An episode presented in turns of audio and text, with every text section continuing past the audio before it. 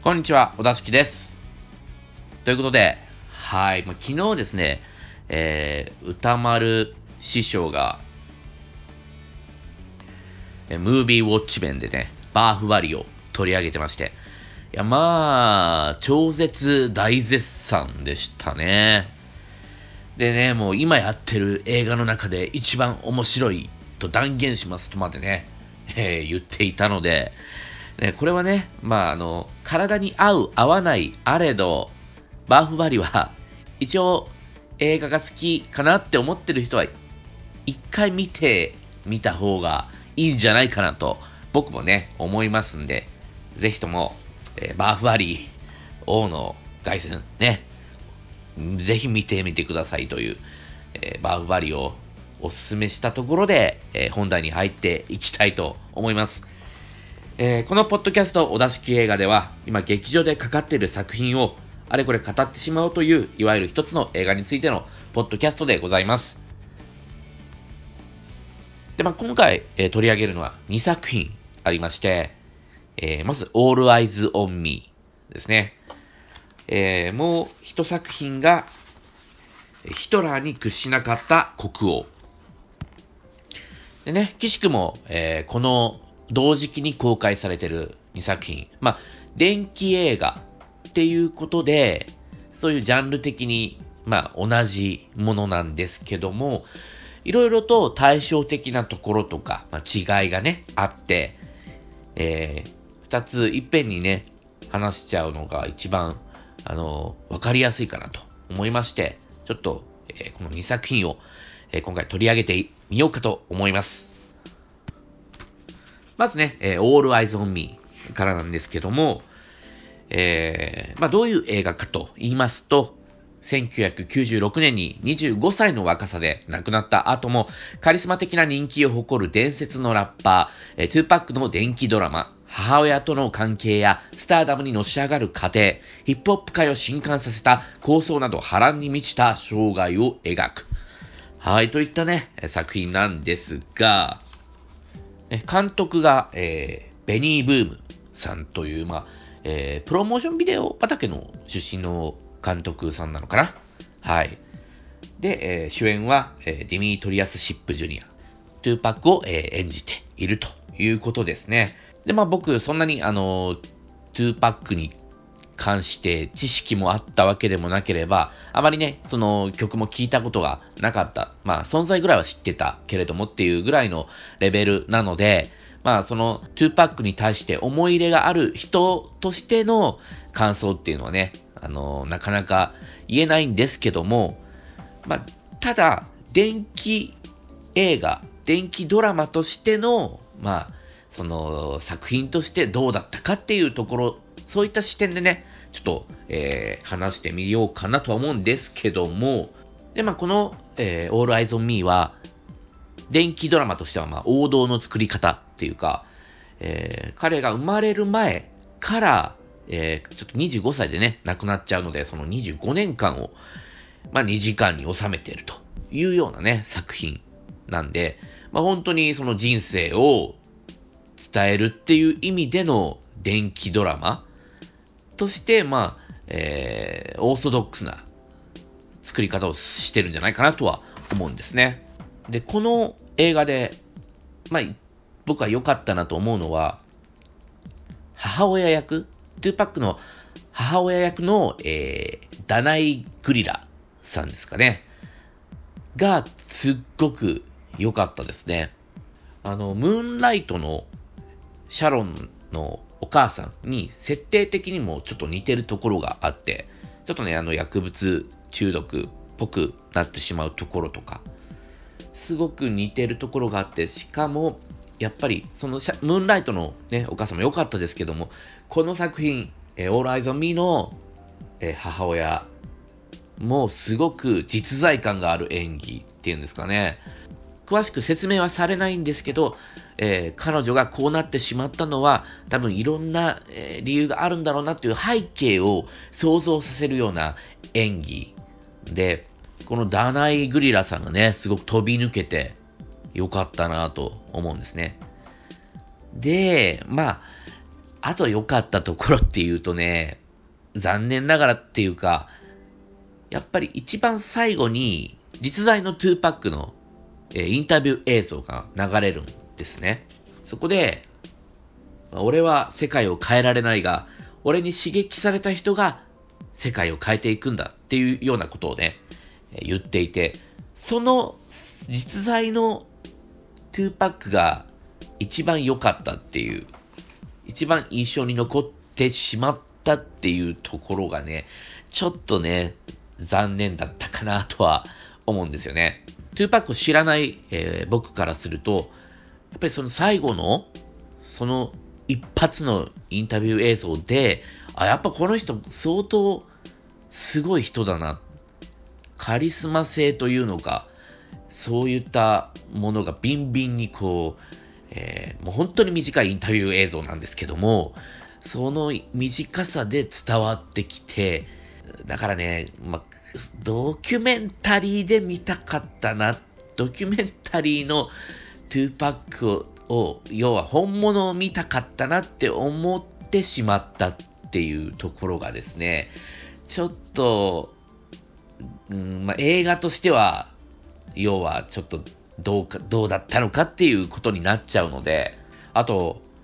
まあ、実在のね、まあ、実際に2パックが残した曲も、えー、劇中では何曲もね、流れるんですけども、その曲の中でね、えー、女性に向けた歌、女性に向けたラップの曲があるんですけども、それがね、もう本当に、まさにウーマンリブって感じの曲で、すごく今の時代、すごくね、なんか、まっとうっていうか、もう真に迫る、ものすごくいいラップっていうかね、僕はまあ女性ではないですけども、女性はこういうふうに、あの男性が自分たちに対してこういうラップをしてくれたら、すごい嬉しいんじゃないかなって思うぐらいの、すごくね、女性たちを勇気づけるようなラップで、この人やっぱり相当頭いいし、相当、あの、物の見え方、それの伝え方っていうのに、えー、秀でてる人なんだなっていうのが、まあ、分かったのは分かったんですけど、それって、その曲で分かったわけなので、その曲っていうのはまあね、実際のトゥーパックが残したもので、結局この映画がどうだったからっていうわけではない。そこはちょっとね、結局本物が残したものを映画は、あの、何か付与して、その魅力を増幅させたりとか、そういった伝え方は、あの、成功してないのかなとは思いました。うん。で、一方ですね、えー、ヒトラーに屈しなかった国王の方ですね。はい、この作品はどういった作品かと言いますと、第二次世界大戦時、ナチスドイツ軍に激しく抵抗したノルウェー国王が歴史的な決断を下すまでの3日間を描く電気ドラマ。ということなんですが、これはノルウェーのね、映画ということで、僕初めてノルウェー産の映画を見たかもしれないかなと思うんですが、この作品は All Eyes on Me とはえー、ちょっと違っていて、まあ、同じ電気ドラマっていうくくりなんですけども、えー、1940年の4月にノルウェーにドイツが侵攻を、まあ、開始した、えー、その出来事をね、切り取って、えー、まあ、2時間の映画にしているというような作品ですね。まあ、一部分を通して、その、えー、国王の人生っていうものを描くというような、作品として、このヒトラーに屈しなかった国王っていうのがね、作られてると。で、まあこの作品見るまではもちろんね、僕も、えー、ノルウェーの元国王のね、ホーコン7世なんていう人のことはね、知らなかったわけですけども、えー、この2時間をね、通して、どんどんどんどん、この国王のことが好きになっていくと。そういう風な映画になってるんですよ。それはどういうことかっていうと別にヒトラーに屈しなかったからとかそういうことではなくて描かれ方としてすごく我々の地続きの人間っていうか、まあ、普通の人なんだっていう風に描かれてるんですよね。これも明確に意識的にそういう風に描写されていると思います。例えば、えー、自宅から、まあ、あの、ドイツ軍が攻めてくるっていうことで、ちょっと避難しなくてはいけないという風になった時に、その、ちょっと待ってくれっつって、その、方向7世が、一旦ちょっと自宅の方に戻って、えー、思い出の品とかをこう眺めて、すごく切なそうなね、表情をするんですよね。そういう描写一つ一つで、あ、この人の気持ちわかるわっていうふうに、あの、僕も感じましたし、